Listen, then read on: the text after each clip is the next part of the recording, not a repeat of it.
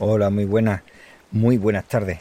Soy Víctor Gabriel y esto es Diario de Argifonte. Y hoy va a ser también cortita la emisión, claro, hoy ya son las dos y media pasada, pues supongo que sobre las tres estará ya publicado.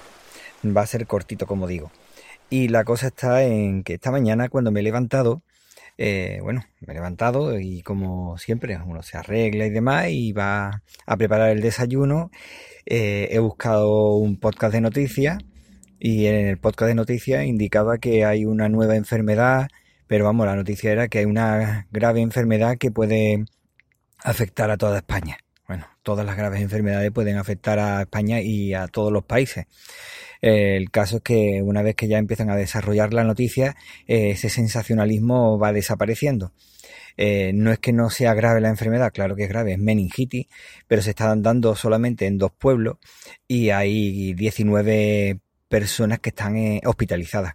¿Qué quiere decir esto? Que por el índice de infecciones y demás, eh, todo esto que ahora parece que mucha gente es experta, pues se cree que son unas 2.000 personas que realmente están infectadas y se ha pedido que se queden en su zona. O sea, que está en Coria del Río, si no recuerdo, y en Puebla del Río, que son dos pueblos de Sevilla, y al parecer por un mosquito que es el que lo transmite y suele ocurrir en las riberas de, de los ríos. Como ahí está el Guadalquivir, pues es lo que ocurre.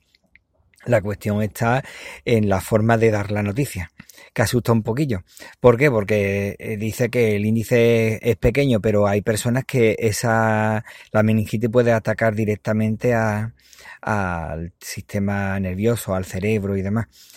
Ahí, ahí yo digo, bueno, pues hay que tener cuidado porque yo tengo experiencia de personas que han estado cuando yo estaba en el instituto que habían tenido ese problema y se quedaron aislados. Y otras personas, eh, recuerdo no hace mucho, también en Málaga ocurrió algo así. Eh, un instituto, eh, un niño una niña que había venido de intercambio que trajo el, eh, la meningitis, lo contagió y esa persona terminó muriendo, lamentablemente. Bueno, pues esa noticia dada de una forma más normalita creo que hubiera hecho menos impacto.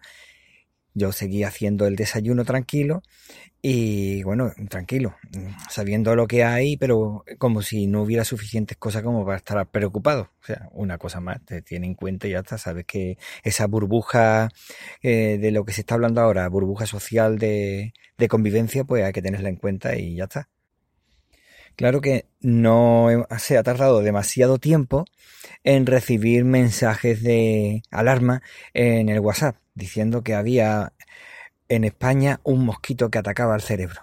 Y vamos, ya escuchando eso, ya uno se pone nervioso y dice, bueno, pues voy corriendo al supermercado. Pero claro, llegué al supermercado y es verdad que había mucha gente comprando, muchísima gente comprando mucha cantidad, pero viendo eso digo, aquí pasa algo. Fui corriendo a, a los rollos papel higiénico y vi que había bastante, o sea que tampoco estamos en situación de alarma.